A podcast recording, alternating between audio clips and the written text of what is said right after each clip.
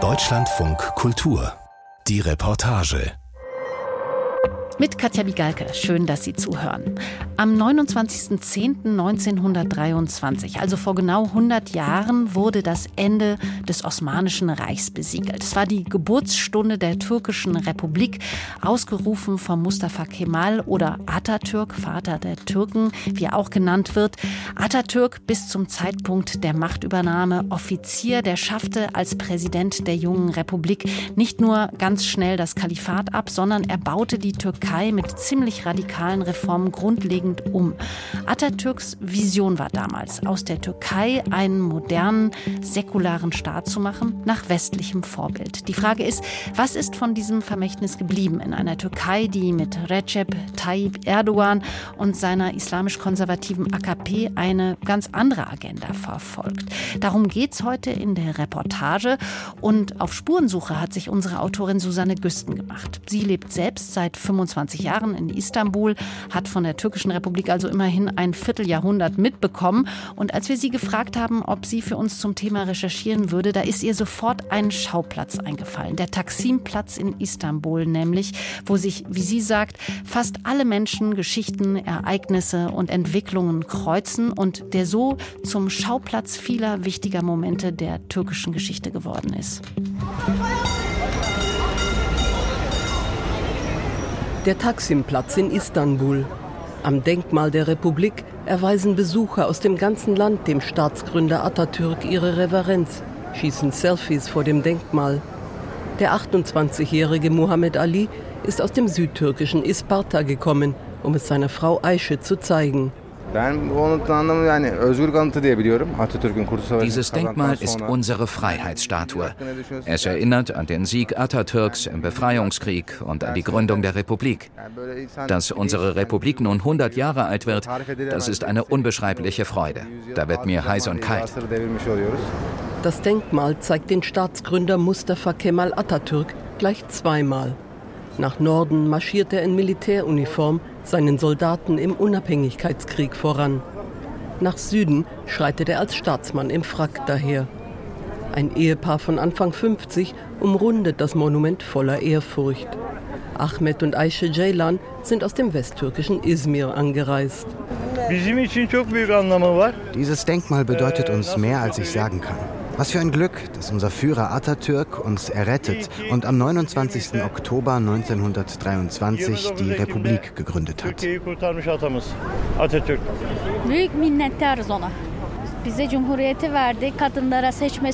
Atatürk hat uns die Republik gegeben. Er hat uns Frauen das Wahlrecht gegeben und die Gleichberechtigung. Deshalb lieben wir ihn.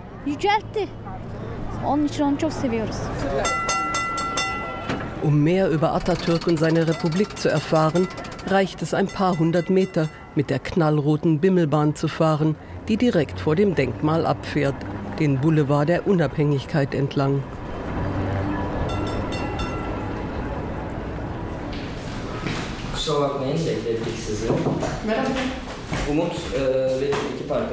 Ayşe Yüksel lässt sich entschuldigen. Sie steckt noch im berüchtigten Istanbuler Verkehr. In ihrem Büro stehen Büsten des Staatsgründers auf den Fensterbänken aufgereiht. Die Wände sind mit Atatürk-Porträts geschmückt.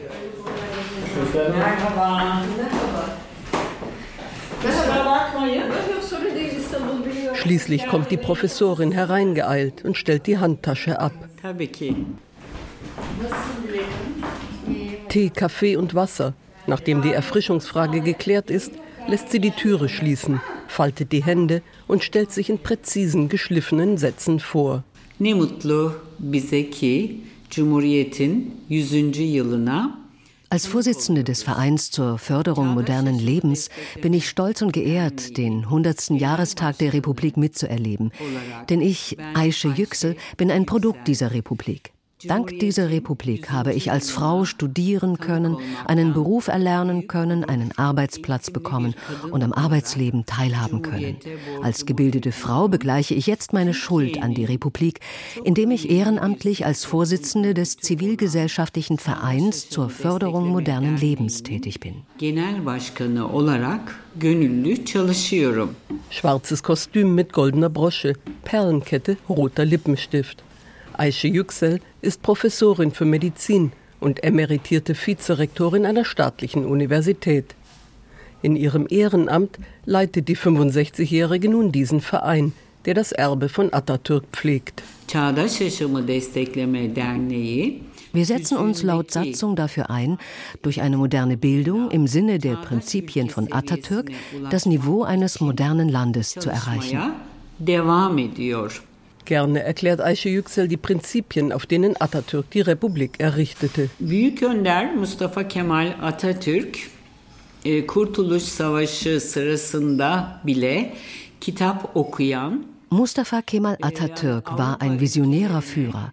Noch während er den Unabhängigkeitskrieg führte, las er Bücher, bereiste europäische Länder und erkannte die Moderne in Europa. Als Vermächtnis hat er uns diesen Auftrag hinterlassen. Wir sollen das Niveau der entwickelten Länder erreichen und uns sogar noch darüber erheben.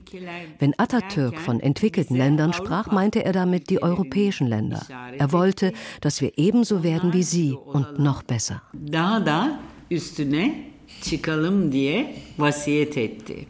Die gesetzlichen Grundlagen für eine solche Entwicklung legt Atatürk damals selbst. Kurtuluş Savaşı kazanıldığı zaman neler yapacaktı? Als der Unabhängigkeitskrieg gewonnen war, rief er am 29. Oktober 1923 die Republik aus und verabschiedete eine Reihe von Gesetzen, mit denen er uns Frauen gleichberechtigt mit den Männern machte. Das ist von immenser Bedeutung, denn vorher waren wir Frauen nichts als Sklavinnen. Dank Atatürk bin ich als Frau ein Individuum. Bu çok çok önemli. Buna Atatürk'e borçluyuz. Yüksel blickt zu einem der vielen Atatürk-Porträts an der Wand hoch, einem stilisierten Porträt mit Halbmond und Stern vor rotem Grund. Die türkischen Frauen bekamen 1934 das Wahlrecht, erinnert sie. Zehn Jahre vor den Französinnen und 15 Jahre vor den Italienerinnen. Dreh- und Angelpunkt der Revolution von Atatürk ist die Bildung gewesen, sagt die Professorin. Okullarda Atatürk bir devrim yaptı. Atatürk revolutionierte das Schulsystem und schuf eine säkulare wissenschaftliche Bildung für alle. Er führte die gemeinsame Erziehung von Mädchen und Jungen ein.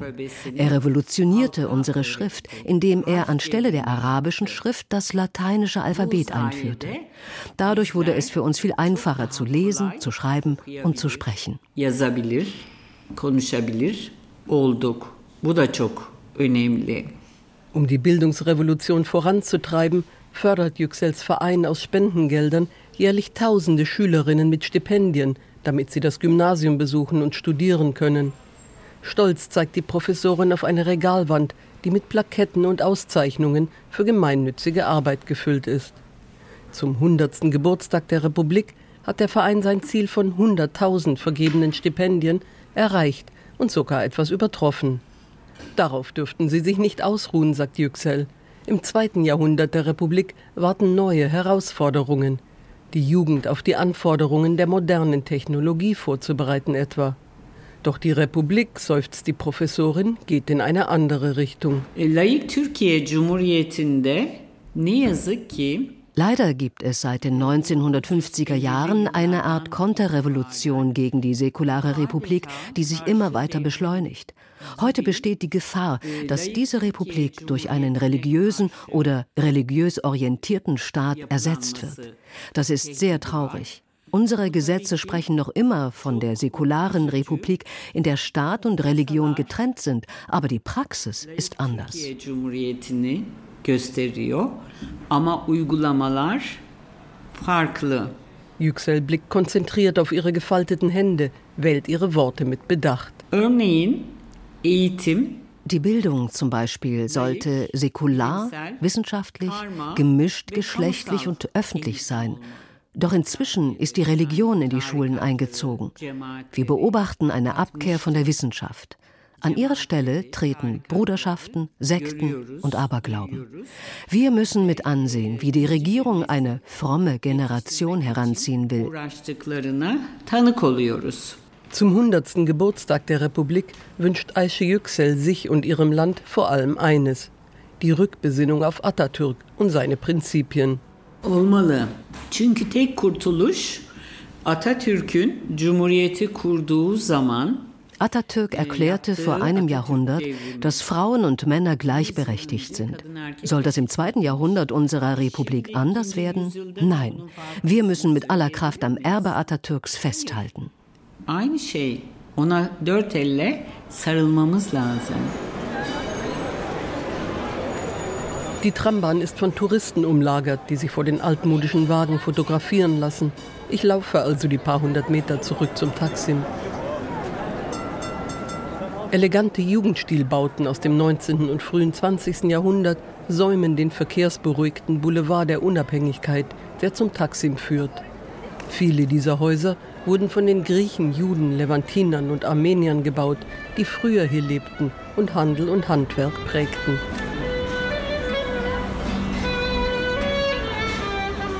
Heute flanieren Touristen aus aller Welt die Straße entlang, an der das multikulturelle Zusammenleben in der türkischen Republik im Jahr 1955 ein jähes Ende nimmt.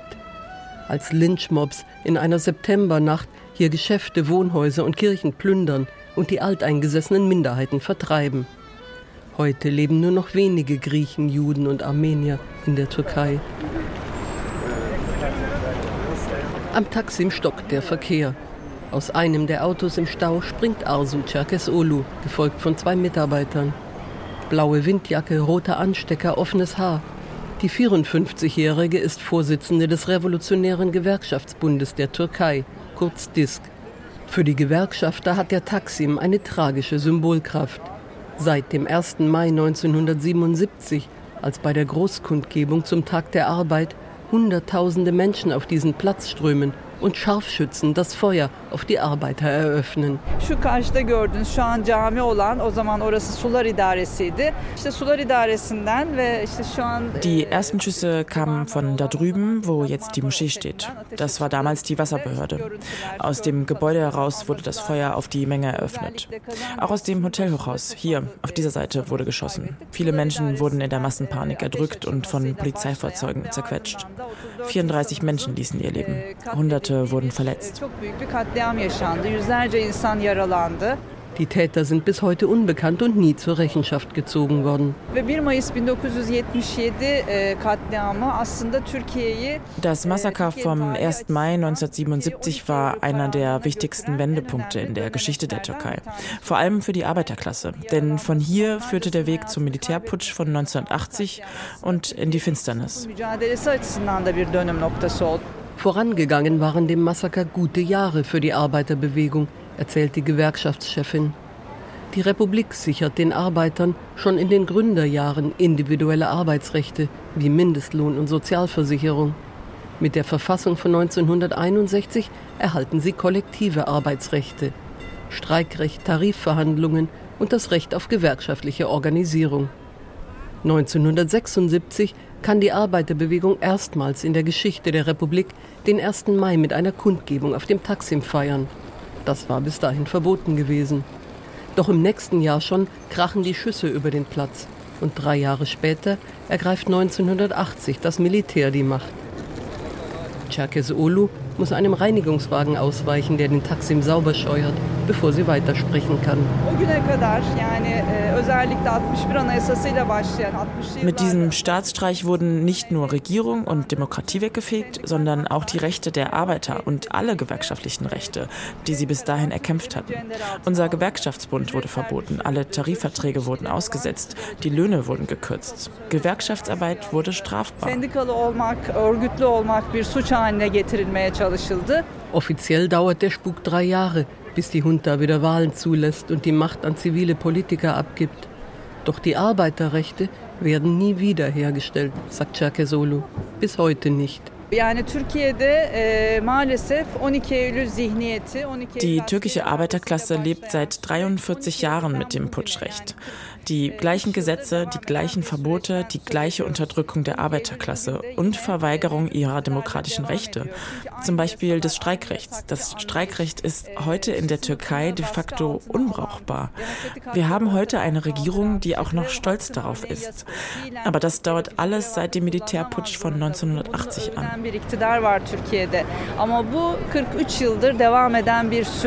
Cerkesolu blickt zu den Fenstern des Hotels hoch aus denen die Schüsse auf die Arbeiterkundgebung abgefeuert wurden. Die Ergebnisse sind offensichtlich, sagt die Gewerkschaftschefin.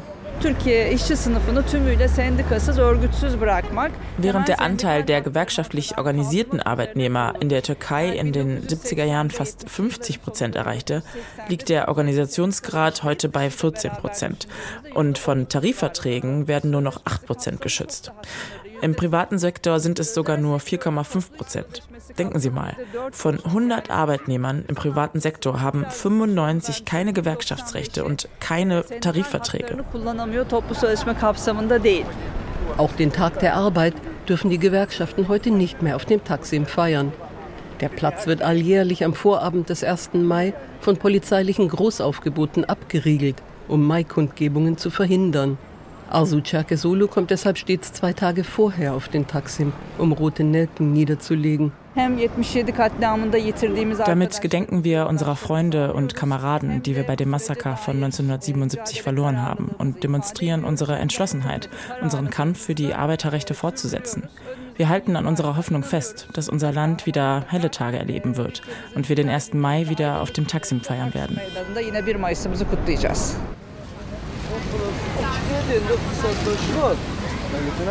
Yonja Verdiolu wartet vor den Polizeiabsperrungen an den Stufen gegenüber, die vom Taksimplatz zum Gezi-Park führen.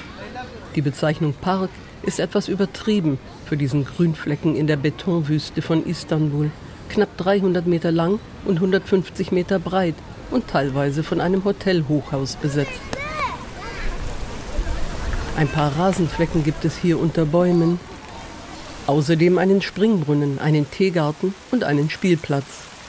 Yonca Verdiolu, die ihre Kindheit in Deutschland verlebt hat und wie viele Türken nach Jahrzehnten noch immer fließend Deutsch spricht, zeigt auf eine Stelle neben dem Spielplatz. Der ganze Platz hier war mit Zelten voll. Unser feministischer Zelt, also den wir als Feministin aufgebaut haben, war genau hier. Und Frauen konnten hier rein. Wir hatten auch so ähm, Hygienepakete die wir bereitgestellt hatten und wo wir uns unterhalten konnten. Und es gab auch ganz viele Foren, wo äh, Menschen, die auf dem Gesipal damals gelebt haben, äh, zusammengekommen sind. Von den Gezi-Protesten im Frühjahr 2013 erzählt Verdi Olu, als Demonstrationen gegen die geplante Abholzung von Bäumen im Gezi-Park zu Massenprotesten gegen die Regierung eskalieren. Millionen Menschen gehen damals auf die Straße, Ihr Protest dauert wochenlang an, bis er niedergeschlagen wird.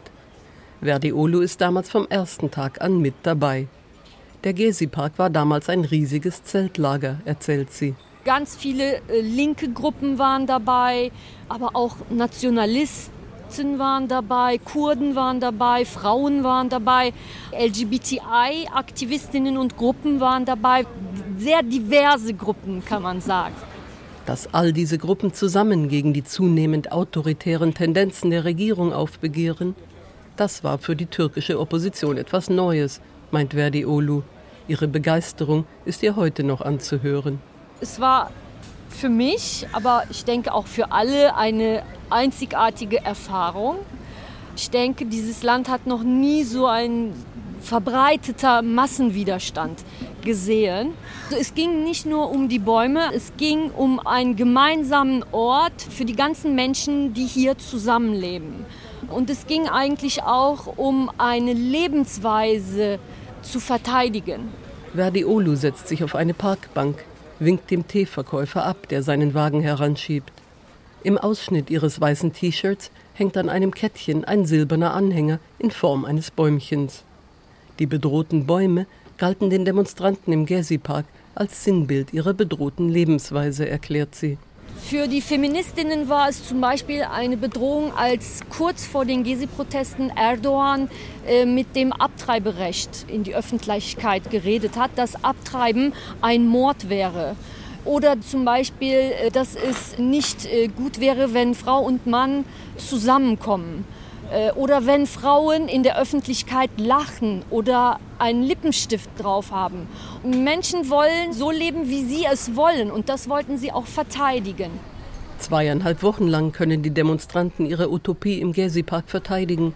Am 15. Juni 2013 stürmt die Polizei den Park und räumt das Lager. Es gibt Tote und Verletzte. Yonja Verdi Olus Ehemann, ein Journalist, wird von Gasgeschossen am Kopf verletzt, sie selbst von Polizisten im Reizgas festgehalten. Ihre Klage wegen der erlittenen Verletzungen ist noch heute vor dem Europäischen Menschenrechtsgericht anhängig. Schmerzhafter als die blauen Flecken ist aber die Enttäuschung ihrer Hoffnungen, erzählt sie. Also wir hatten ganz viele Hoffnungen. Der Grund, warum wir hier waren, war ja auch unsere eigene Vorstellung für dieses Land, wie wir zusammen äh, leben wollen. Aber leider hat sich das Gegenteil entwickelt in all diesen Jahren. Die 50-Jährige zählt die Rückschläge des letzten Jahrzehnts auf. Das Ende des Friedensprozesses mit den Kurden, der Austritt der Türkei aus dem Europaratsabkommen zum Schutz der Frau, die Verhaftung des Kulturförderers Osman Kavala und anderer Bürgerrechtler wegen der Gezi-Proteste. Von Rechtsstaatlichkeit der Türkei ist nicht mehr die Rede äh, leider. Aber was auch passiert ist und was ich sehr wichtig finde, ist, dass die EU mit all ihren demokratischen Institutionen für uns ihre Würde und Glaubwürdigkeit verloren hat. Die türkische demokratische Zivilgesellschaft, die in Gezi auch sehr aktiv war, für die Werte, die universalen Werte der EU auch steht, denen ist bewusst, dass diese universalen Werte der EU wie Menschenrechte oder persönliche Rechte und Freiheiten so wie ein schönes Schaufenster ist oder so wie Schminke ist. Eine demokratische Türkei ist nicht mehr die Priorität der EU. Wichtiger als eine demokratische Türkei sei den Europäern heute eine Türkei, die ihnen Flüchtlinge vom Leib halte, klagt Verdiolu. Am Ausgang vom Park zum Taksim stehen Polizeigitter, Überwachungskameras und schwer bewaffnete Polizisten. Seit den Gezi-Protesten, also seit einem Jahrzehnt, sieht es hier so aus. Wir sehen jetzt nur noch Polizeiwagen und hier stehen immer Polizistinnen, die verhindern, dass Menschen hier zusammenkommen. Es wird alles abgesperrt. Am 1. Mai wird alles abgesperrt. Man wird festgenommen, man wird geschlagen und ähm, ist nicht möglich. Trotzdem will sie nicht resignieren, sagt Yonca Verdiolu beim Abschied. Es ist natürlich nicht einfach, in diesem Land zu leben.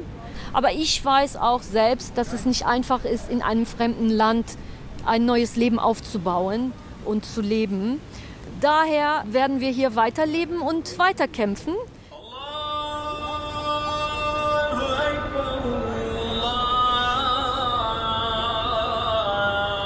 Zeit zum Gebet ruft der Muezzin von den Minaretten der Taksim-Moschee. Im Art-Deco-Stil errichtet und erst vor zweieinhalb Jahren fertiggestellt, dominiert die gewaltige Moschee mit Raum für 4000 Gläubige heute den Taksim-Platz. Şengül Kazanir erfreut der Anblick jedes Mal, wenn sie über den Platz geht. Wir brauchten hier eine Moschee und diese ist sehr gelungen. Sie ist ästhetisch und passt gut zum Taksim. Şengül Kazanir geht oft über den Taksim. Als Ortsvorsitzende des Frauenverbandes der Regierungspartei AKP läuft sie von früh bis spät durch diesen Stadtbezirk. Lachend zeigt sie den Schrittzähler auf ihrem Smartphone, das pausenlos piepst und klingelt.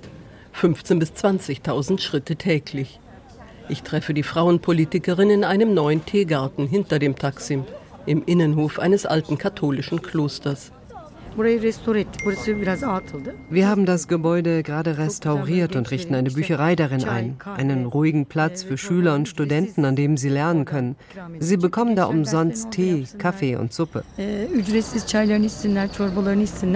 Das Thema Bildung liegt Cengül Kasanir am Herzen. Die 52-Jährige schließt gerade ihr Studium ab. Das Thema ihrer Diplomarbeit wie die Beschäftigung von Frauen in Industrie und Technik gefördert werden kann. Darüber will sie auch ihren Doktor machen. Warum erst jetzt?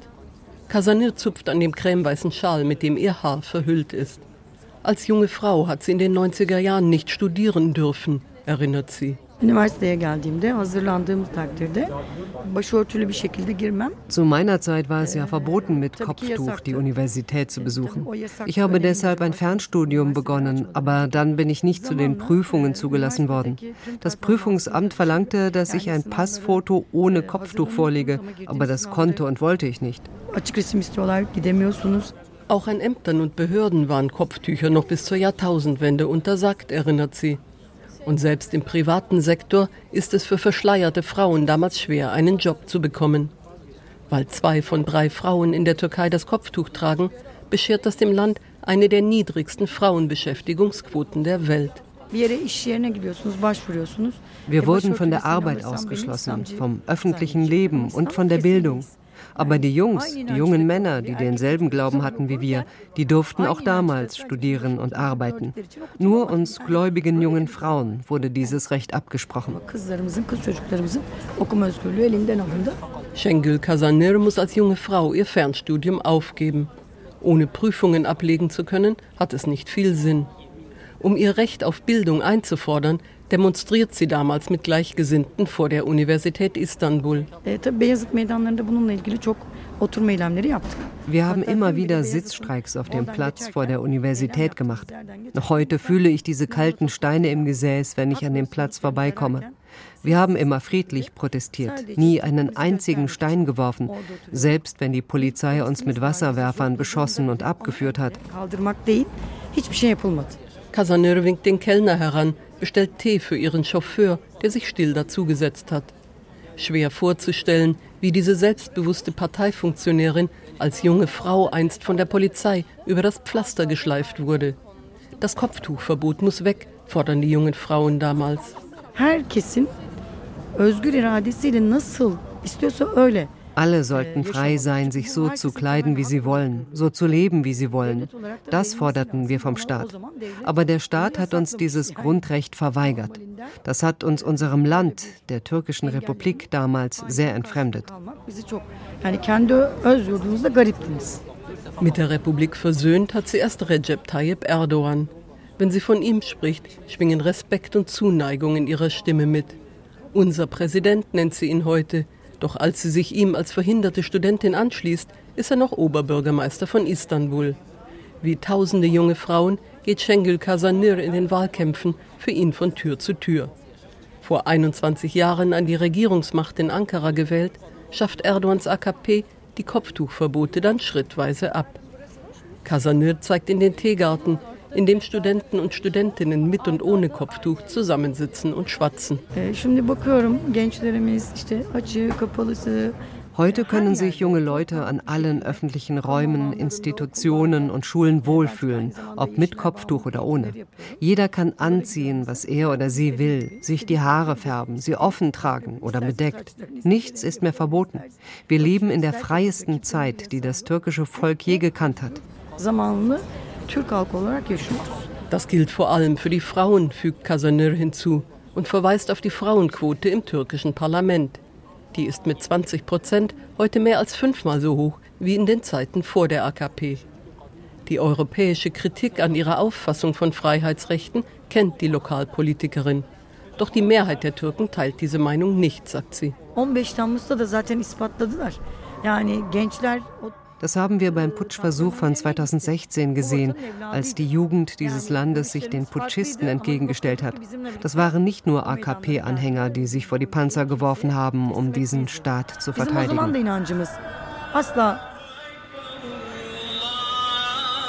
Die gewaltige Moschee überschattet heute das Denkmal der Republik, das mit seiner Höhe von elf Metern winzig wirkt gegen die 65 Meter hohen Minarette. Elvan Ardas steht am Fuß des Monuments. Der 50-Jährige trägt eine Daunenweste gegen den Herbstwind, der in Böen über den Taksim fegt. Auf Orden und Rosette, die ihn als Kriegshelden ausweisen, hat er verzichtet.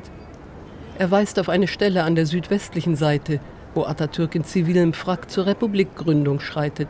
15 Temmuz Hier stand ich in der Nacht des 15. Juli 2016, hier am Fuß des Republikdenkmals. Und hier wurde ich niedergeschossen. In jener Nacht vor siebeneinhalb Jahren ereignet sich der letzte von fünf Staatsstreichen in der Geschichte der türkischen Republik. Doch anders als die vorangegangenen Militärputsche wird dieser niedergeschlagen, und zwar vom Volk. Elvan Ardasch ist damals einer der vielen Bürger, die sich den Putschisten entgegenstellen. Ein Schneider, der vor seiner Näherei unweit vom Taksim sitzt, als es losgeht. Ich saß mit meinem Nachbarn auf unserer Gasse, hier ganz in der Nähe vom Taksim. Wir unterhielten uns darüber, was wohl auf der Bosporusbrücke los sei. Wir hatten gehört, dass dort Panzer aufgefahren waren. Wir dachten, es habe wohl einen Terroranschlag gegeben. Und wir glaubten, deshalb würden Sicherheitsmaßnahmen ergriffen. Aber dann sahen wir Menschen zum Taksim rennen und wir sahen Touristen, die in Panik flohen. Wir dachten, was ist da los?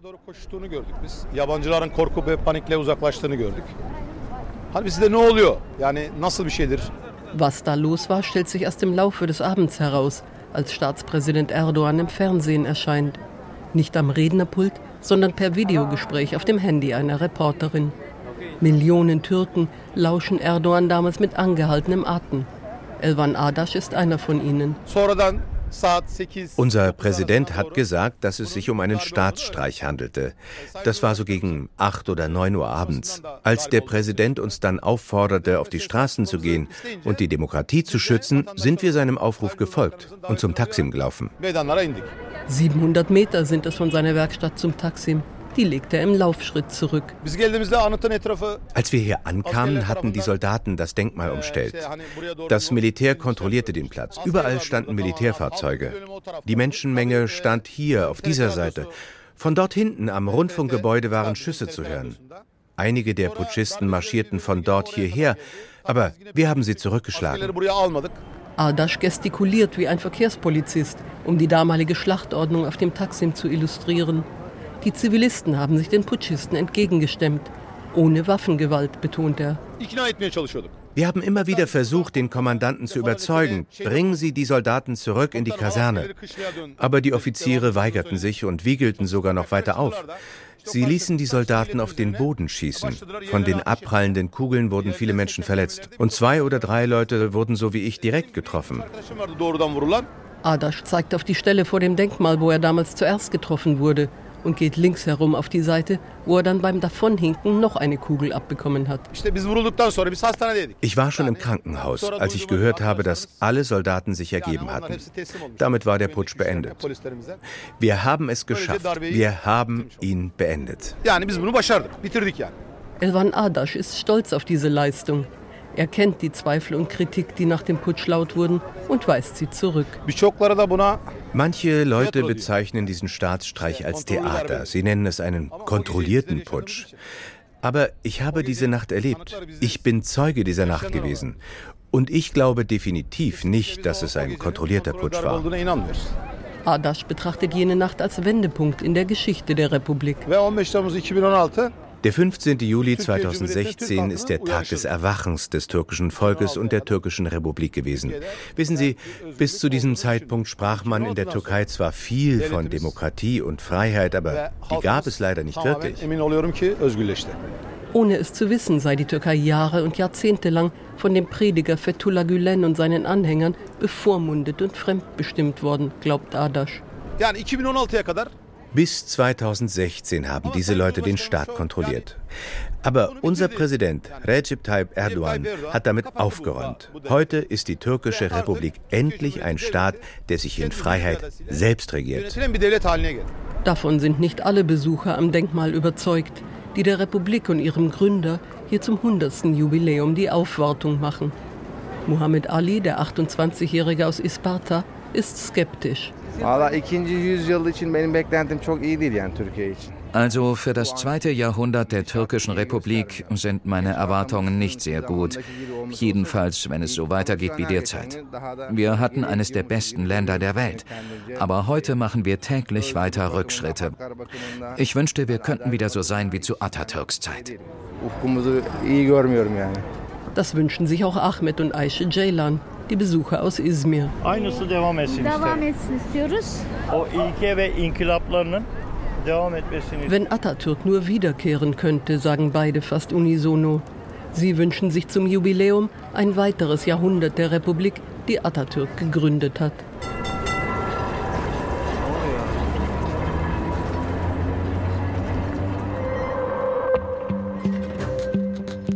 Republik Türkei. Heute ist sie 100 Jahre alt geworden. Susanne Güsten hat sich auf dem Taksimplatz umgehört, was vom Vermächtnis Atatürks übrig geblieben ist. Das war die Reportage für heute. Nächste Woche werden wir hier tanzen mit 100 Laien und der Choreografin Patricia Caroline May, die diese für die Bühne anleitet. Ich bin Katja Bigalke und ich freue mich, wenn wir uns dann wieder hören. Tschüss und machen Sie es gut.